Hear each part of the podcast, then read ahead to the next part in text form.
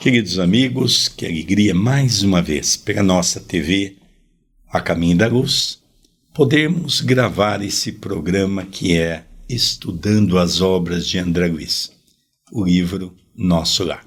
Você que está entrando pela primeira vez pode dizer, mas eu já assisti, eu já acompanhei, eu já ouvi com vocês. É verdade, nós gravamos esse projeto há 10 anos atrás. Agora houve a necessidade de regravar. Por quê?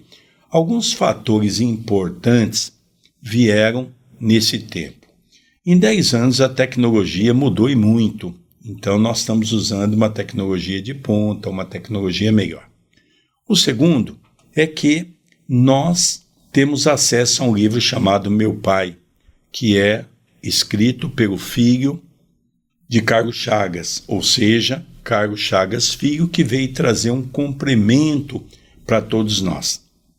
É importante nós notarmos nessa obra que quando nós estudamos o prefácio de Emmanuel, são dois prefácios. O de Emmanuel, ele diz que a personalidade daquela pessoa teve que ficar aqui na Terra, que ela era uma outra pessoa no mundo espiritual.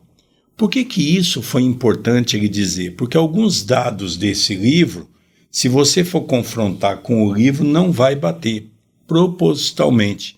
Porque tudo que a espiritualidade não queria é um confronto com a família que estava toda encarnada naquela época. Então, por isso que alguns detalhes para quem vai ler a vida do Dr. Carlos Chagas, houve uma alteração. Tudo bem com você, André Luiz? Tudo bem, querido Sérgio mais uma vez juntos com este objetivo de estudarmos a série toda de André Luiz pela TV A Caminho da Luz.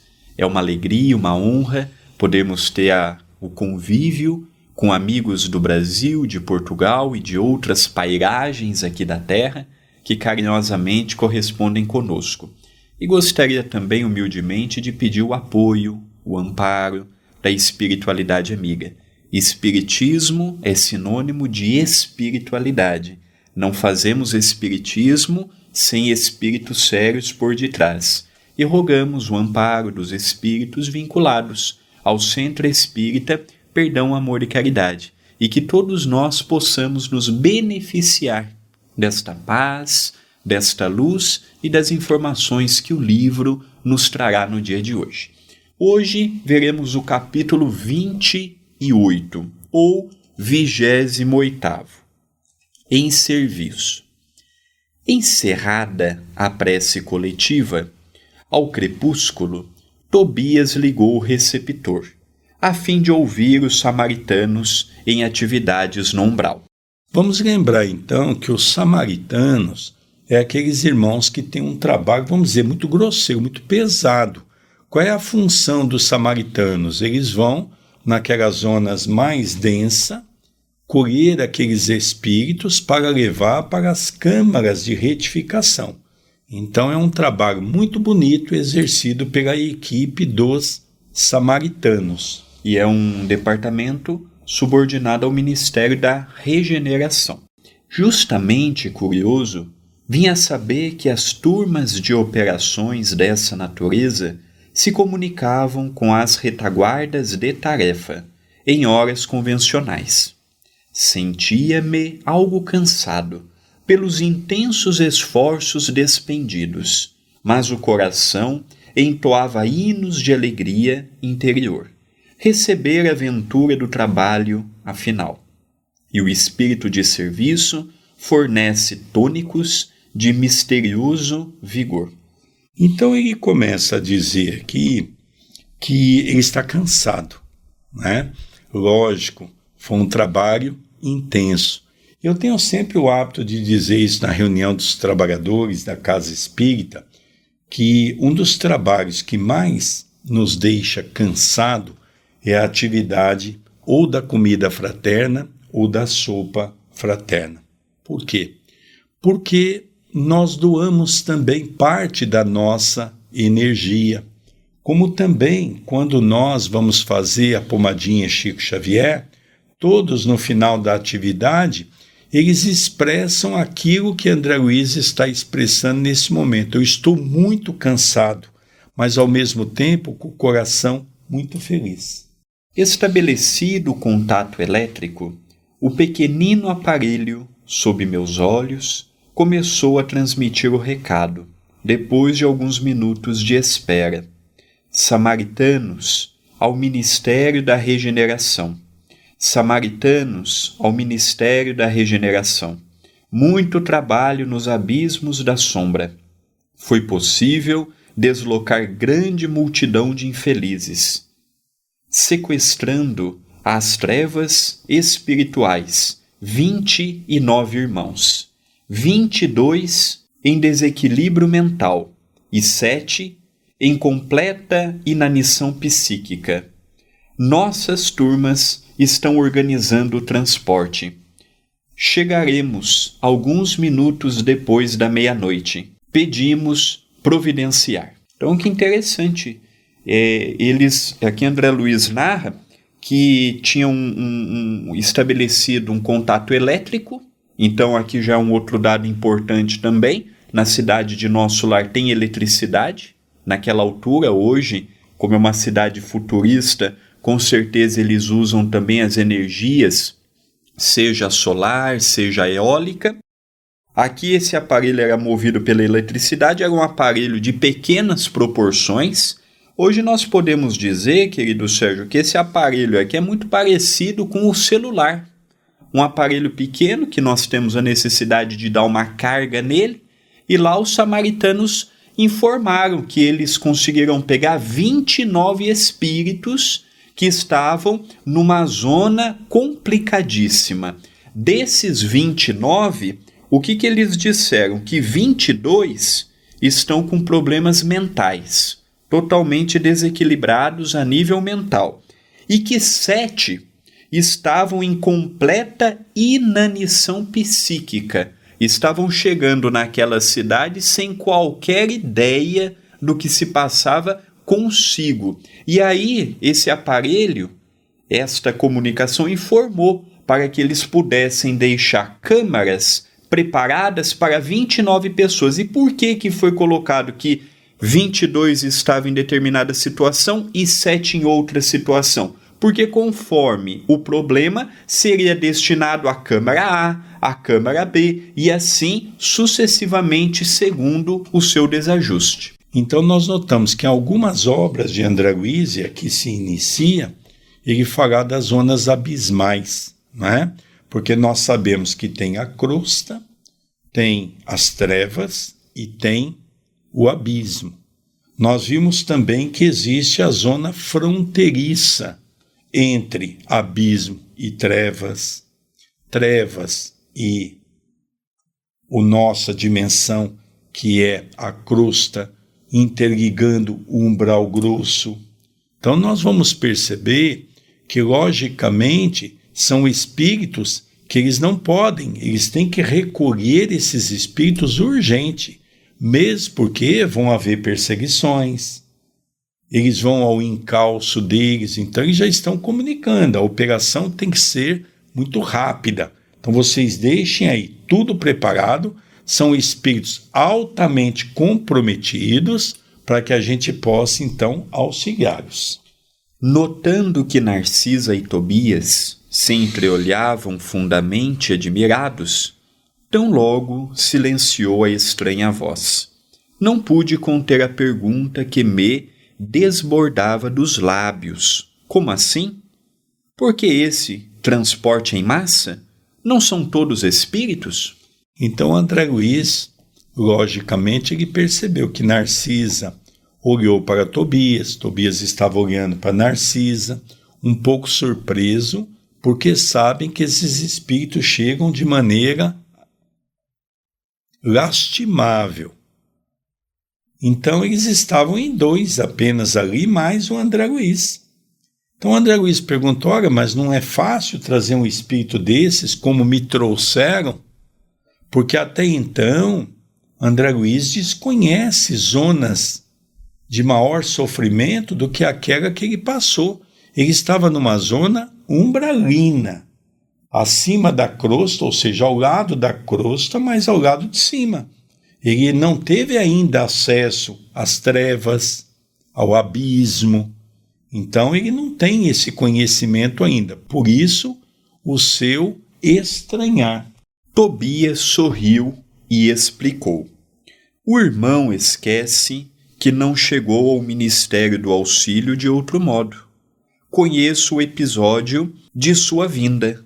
É preciso recordar sempre que a natureza não dá saltos e que na Terra, ou nos círculos do umbral, estamos revestidos de fluidos pesadíssimos.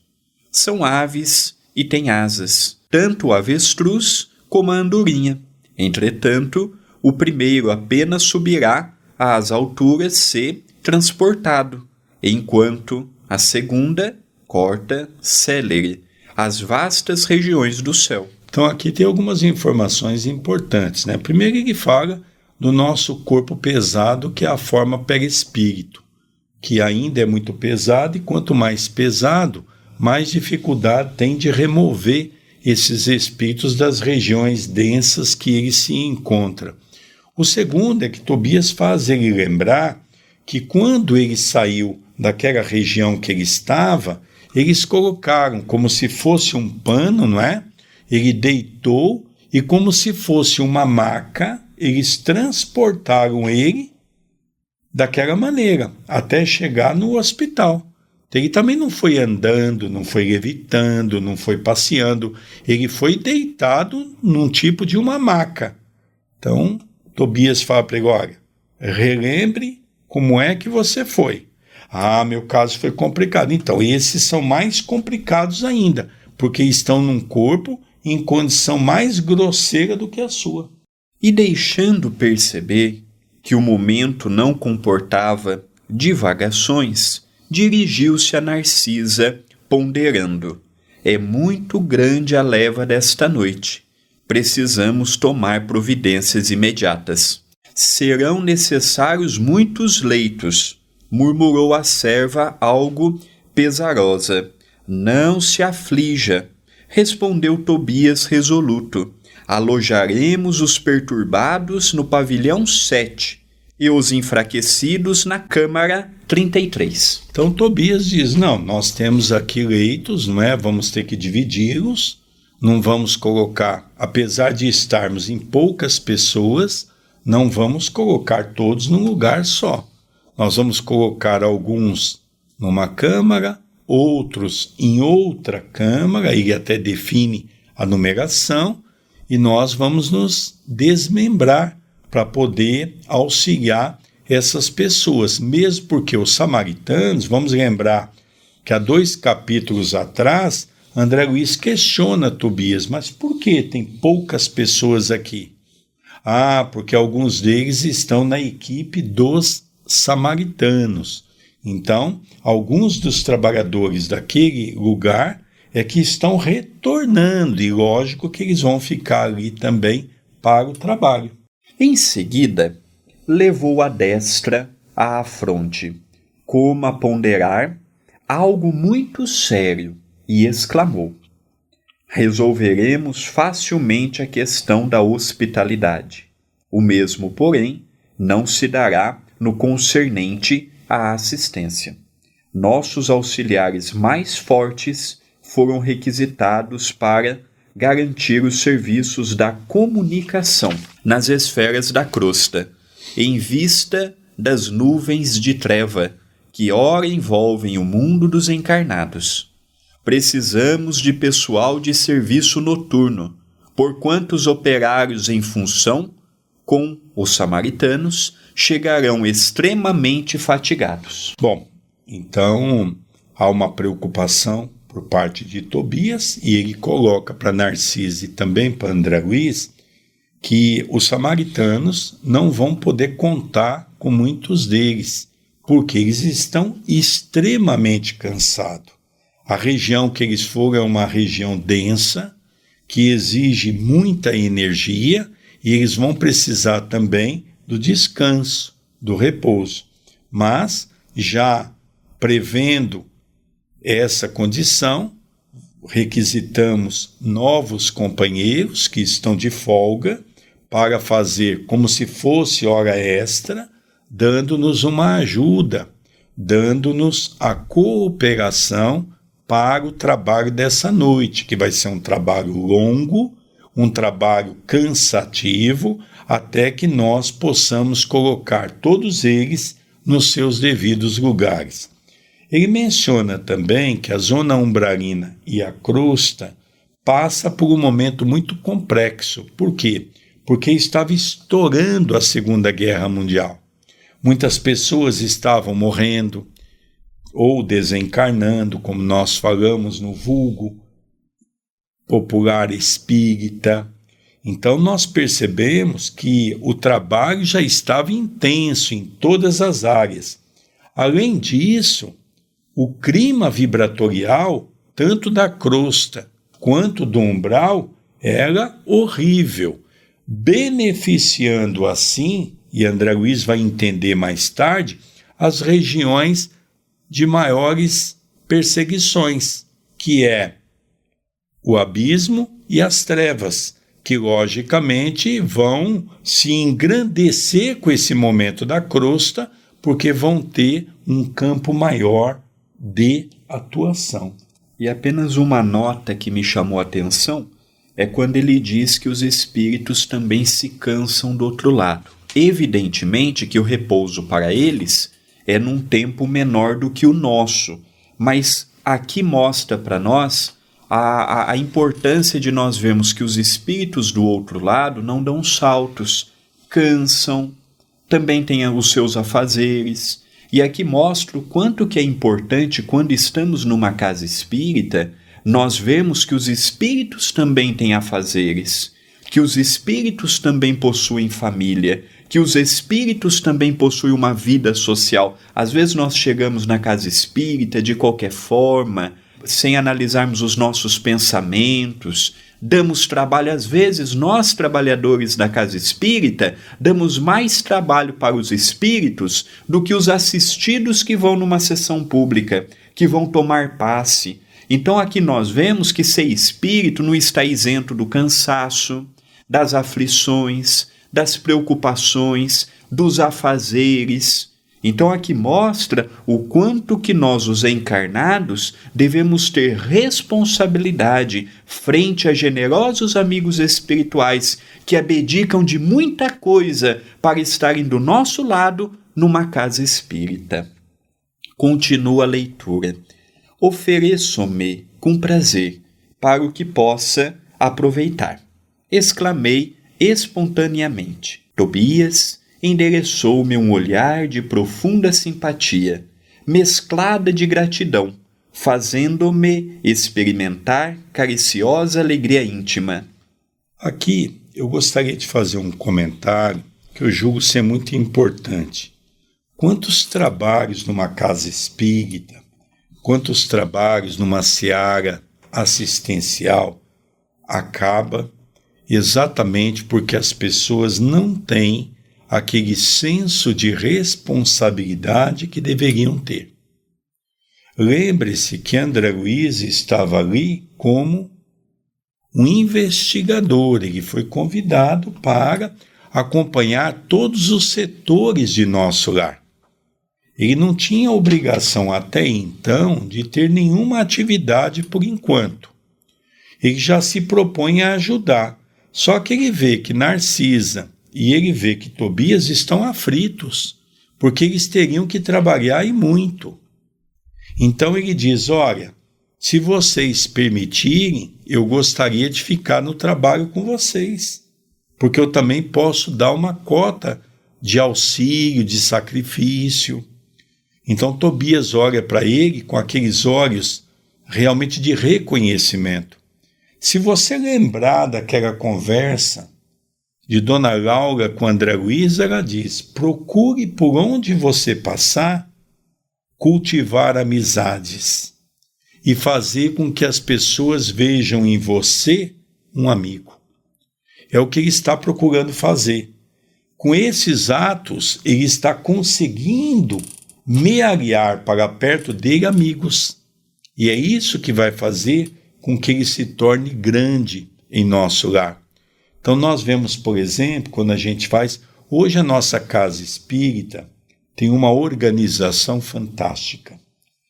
Então, todas as pessoas criaram o que nós chamamos de conscientização. Então, nós vamos ter uma atividade, todo mundo chega cedo, todo mundo sai juntos. Um ou outro que às vezes é liberado antes porque tem algum compromisso. Então, nós percebemos que tudo isso chama-se conscientização. Então, isso é uma lição para todos nós. E é uma conscientização, né, querido Sérgio, que fazem 20 anos. Também não adianta querer uma conscientização de um dia para o outro, porque nós sabemos das dificuldades que existem até todos compreenderem este processo. Dando continuidade à leitura. Mas está resolvido a permanecer nas câmaras durante a noite? Perguntou admirado. Outros não fazem o mesmo? Indaguei por minha vez. Sinto-me disposto e forte. Preciso recuperar o tempo perdido. Então, aqui agora é o que nós chamamos de senso de responsabilidade. E quando Tobias fica surpreso, mas você tem certeza que é isso que você quer? Ele responde: Sim. Os outros, vocês, também não fazem o mesmo? Por que, que eu não poderia estar aqui cooperando? Então agora nós já vemos um André Luiz renovado, um André Luiz disposto a trabalhar, um André Luiz que quer esquecer que é a condição de médico terreno e tendo uma única visão: servir. Abraçou-me o generoso amigo, acrescentando: Pois bem, aceito confiante a colaboração. Narciso e os demais companheiros ficarão também de guarda. Além do mais, mandarei Venâncio e Salústio, dois irmãos de minha confiança. Não posso permanecer aqui, de plantão noturno, em vista de compromissos anteriores. No entanto, caso necessário, você ou algum dos nossos me comunicará qualquer ocorrência de maior gravidade. Traçarei o plano dos trabalhos, facilitando quanto possível a execução. Então nós vamos ver que agora é hora de entrar no turno dois companheiros que também fazem o mesmo serviço que o nosso irmão Tobias. Nós vamos conhecer Venâncio e vamos conhecer também Salúcio. Então vai ficar o André Luiz, vai ficar Narcisa. Então ele diz: Olha, eu já havia assumido compromissos anteriores e eu vou. Mas vocês têm o meu contato, qualquer coisa, eu vou deixar o plano de trabalho organizado daquilo que tem que ser feito, e qualquer coisa que sair dessa linha, vocês me comunicam e eu volto de imediato para as atividades. Então, nós vemos aqui o senso de responsabilidade que esses espíritos têm. Ele não está abandonando o posto e ele também não diz: olha, chegou minha hora de descanso, eu vou embora, vocês que se viram. Não, ele não coloca nada disso. Ele coloca um compromisso que ele havia assumido, mas que ele estaria sempre à disposição se houvesse alguma ocorrência. E descortinou-se campo enorme de providências. Enquanto os cinco servidores operavam em companhia de Narcisa, preparando roupa adequada e petrechos de enfermagem, eu e Tobias movíamos pesado material no pavilhão 7 e na câmara 33. Então agora já chegou mais algumas pessoas para ajudar, não é? Então, cinco pessoas estavam acompanhando Narcisa no quê?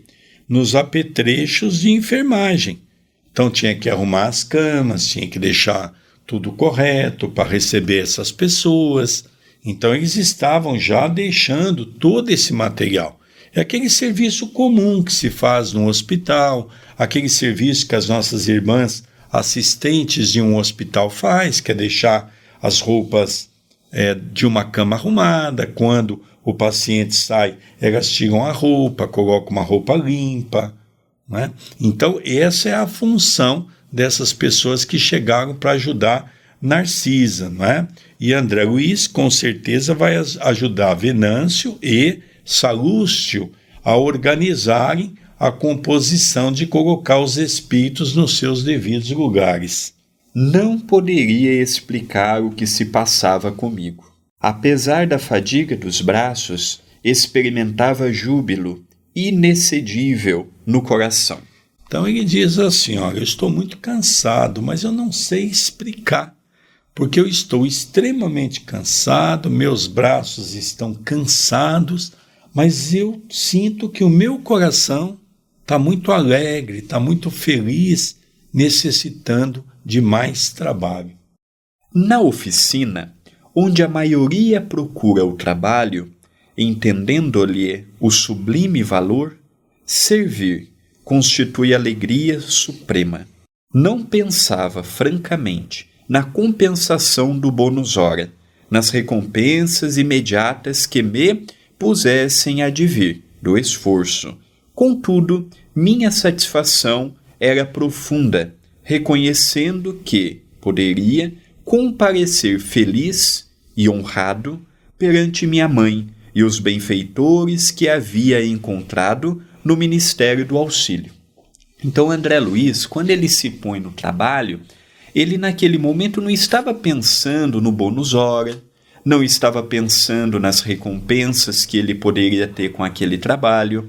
Ele estava trabalhando sem esperar algo em troca. É isto que nós vemos a necessidade de fazermos na casa espírita. Às vezes nós estamos na casa espírita com aquela ânsia de nos mostrarmos, de nos projetarmos, de termos isto ou aquilo a nosso benefício. André Luiz, ele temporariamente esqueceu qualquer ideia que pudesse enaltecer algum ganho que ele poderia ter naquela região. Ele, pela primeira vez ou pelas primeiras vezes, ele começou até a espontaneidade do trabalho, dele se oferecer, dele esquecer o seu cansaço, porque ele começou a pensar assim: o trabalho é muito, os tarefeiros são poucos. Eu posso ir embora, eu posso retornar para a casa de Dona Laura, eu posso ter uma janta em família, eu posso ter um convívio com Lísias, mas será que eu vou estar com a consciência tranquila, deixando poucos companheiros para tantos afazeres? E ele começou a analisar: pera, mesmo eu não tendo a, o domínio da técnica que eles possuem, mesmo não tendo a destreza que eles têm, eu posso, de algum modo, limpar um chão. Eu posso, de algum modo, trocar um lençol de uma maca.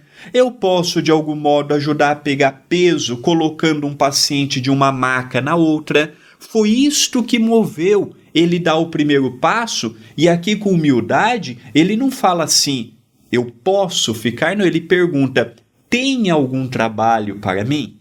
Posso fazer algo? Ele não se coloca na condição de médico ou de investigador ou de quem está habilitado pelo ministro a estar ali com os braços cruzados, ele se oferece ao trabalho. E é uma coisa interessante também, para dar continuidade na leitura, Vamos relembrar que isso é uma conquista dele.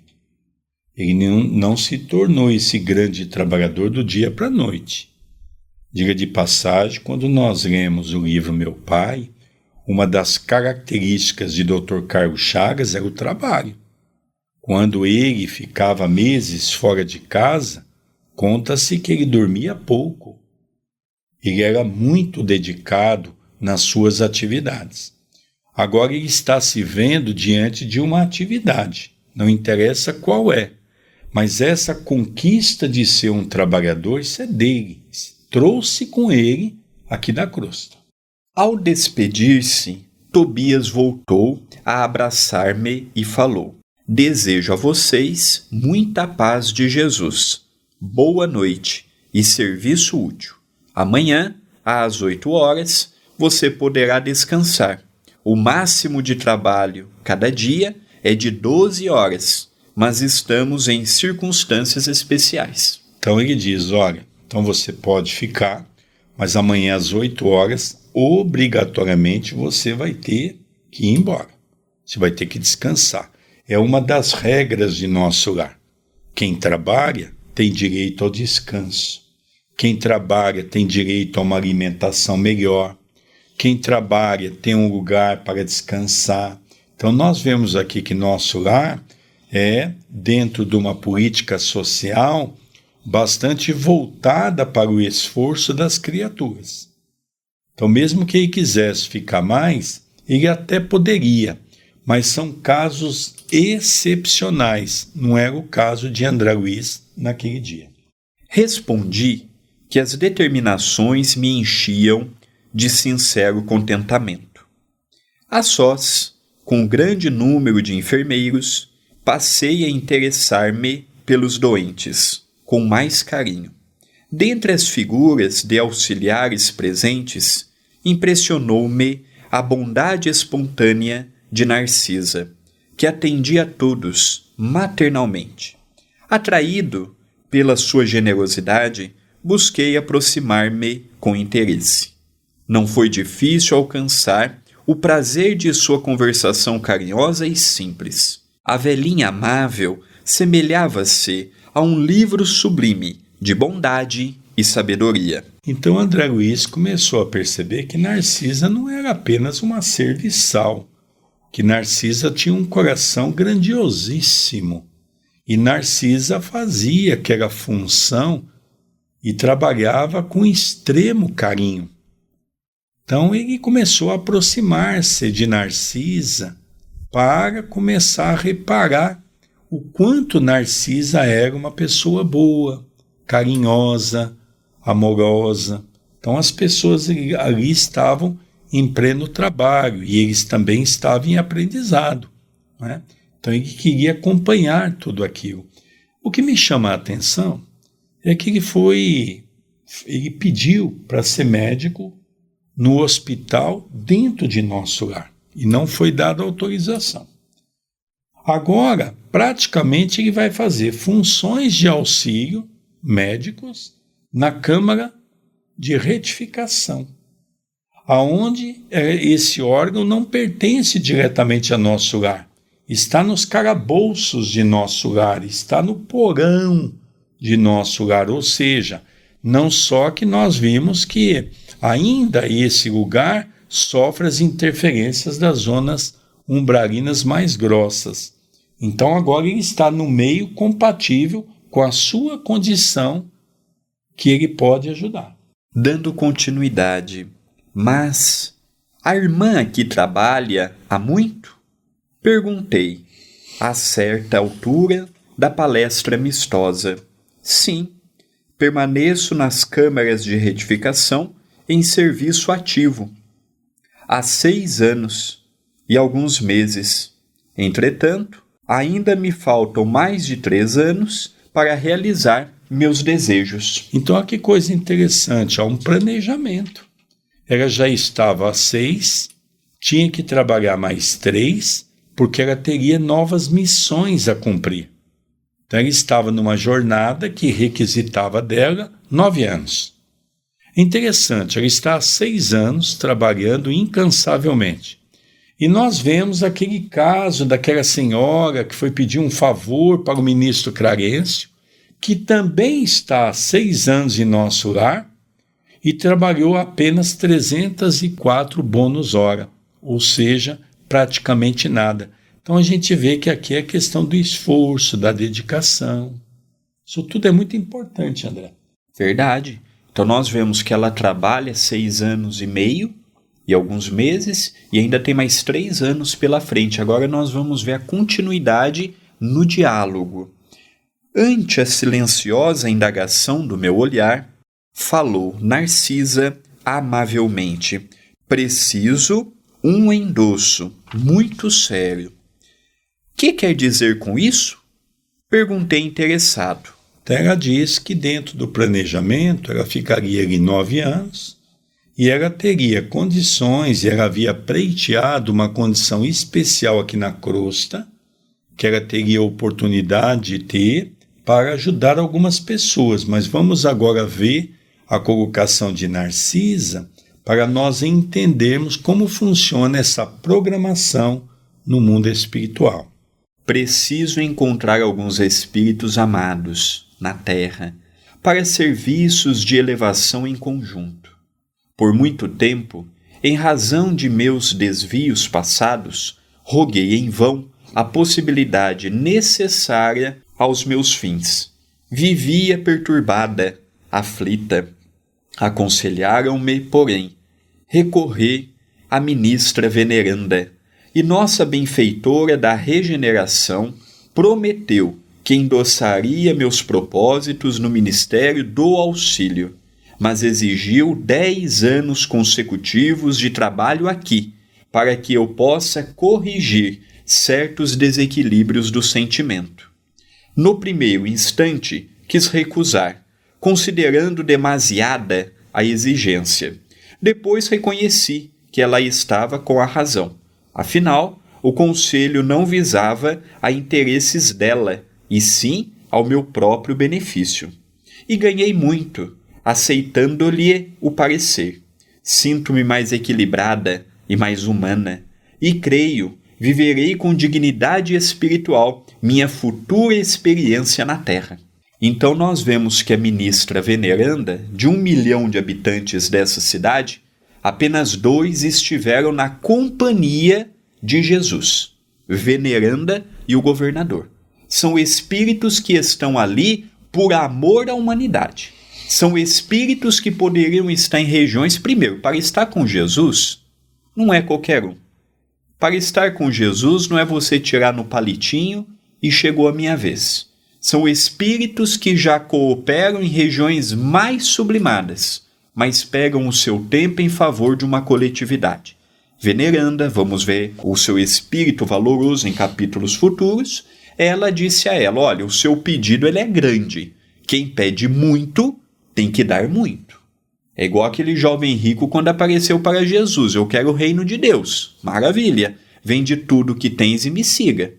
Então, qual foi o preço que Narcisa tinha que pagar para o que ela pediu? Dez anos trabalhando nas câmeras de retificação.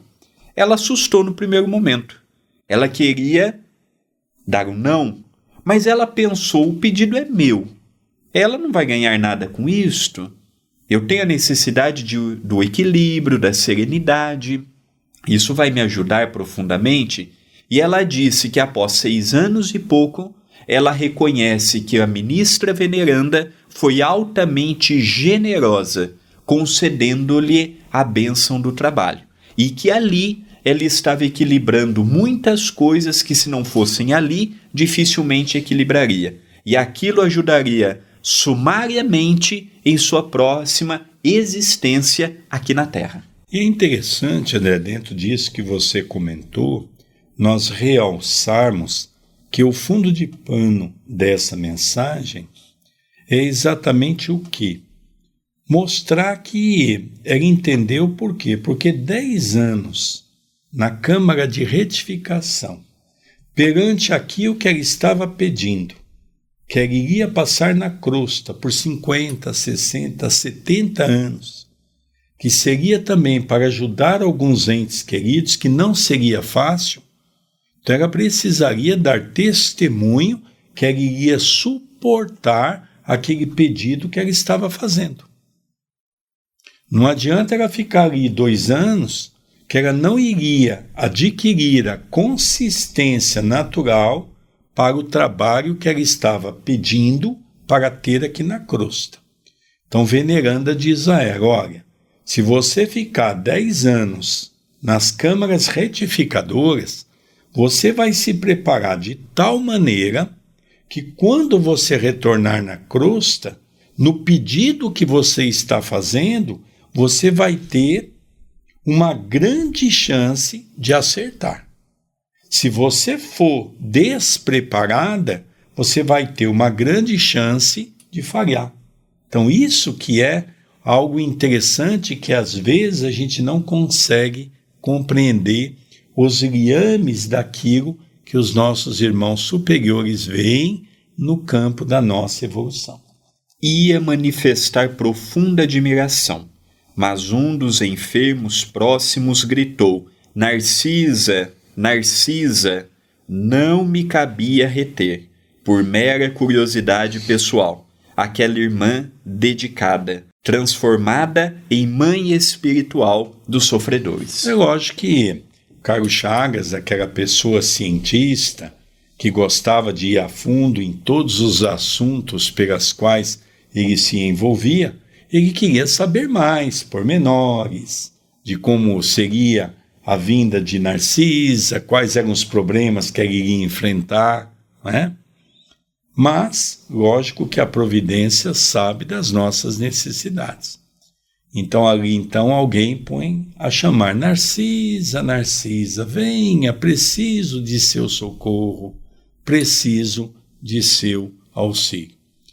Então essa lição é uma lição como todas as outras de André Luiz. Eu tenho aprendido a trazer essas lições para dentro das minhas expectativas de vida, para dentro das minhas experiências, para dentro dos meus ensinamentos que têm servido como base para essa análise profunda, porque quando eu estudo André Luiz, eu não estudo casos dos outros. Eu estou percebendo que eu também me incluo nessa grande quantidade de pessoas que carregam consigo as lutas íntimas, os problemas a desvencilhar. Então, nós percebemos que nós, se olharmos atentamente, vamos perceber que é uma lição que foi escrita, ditada para nós. Estamos encerrando o capítulo 28. É uma alegria imensa termos a sua companhia, o seu convívio mas precisamos muito da sua ajuda aqui no canal, no YouTube da TV A Caminho da Luz. Se você ainda não deixou o like neste vídeo, nem o comentário no vídeo, não é o comentário no chat não, é o comentário no vídeo, deixe o seu like, deixe o seu comentário. Se te ajudou, se você sente familiaridade, prazer em ouvir a forma que eu e o nosso querido Sérgio explica, passe adiante, compartilhe, divulgue, ajude com que outras pessoas, através do seu intermédio, cheguem até nós. Se você ainda não se inscreveu no canal e também não habilitou as notificações, que é o sininho, é de fundamental importância para o canal ter a sua inscrição. Quando você se inscreve e habilita as notificações, você passa a receber as mensagens de que estamos no ar, de que temos programas inéditos, passa a fazer parte da nossa comunidade. Então eu gostaria muito de te convidar a ser um membro do canal. Aqui na descrição do vídeo você tem visto as minhas redes sociais, bem como as do nosso querido Sérgio. E semanalmente nós postamos fotos das atividades assistenciais do CEPAC. Quando você se torna um membro do canal, você está cooperando com as atividades. Se você ainda não é um membro, escolha um valor que fique compatível ao seu bolso e o período que você possa e estará nos ajudando imensamente. Você também pode entrar em contato conosco pelo WhatsApp 19 997 782794 e carinhosamente te convido a conhecer o meu blog andreluizvilar.com. Queridos amigos, nós vamos encerrando mais um programa pela nossa TV A Caminho da Luz. O programa estudando as obras de André Luiz, o livro Nosso Lar. Não esqueça de dar o seu like, o seu joinha, porque ele é muito importante para a nossa página. Um beijo no seu coração e até o próximo programa. Até o próximo programa.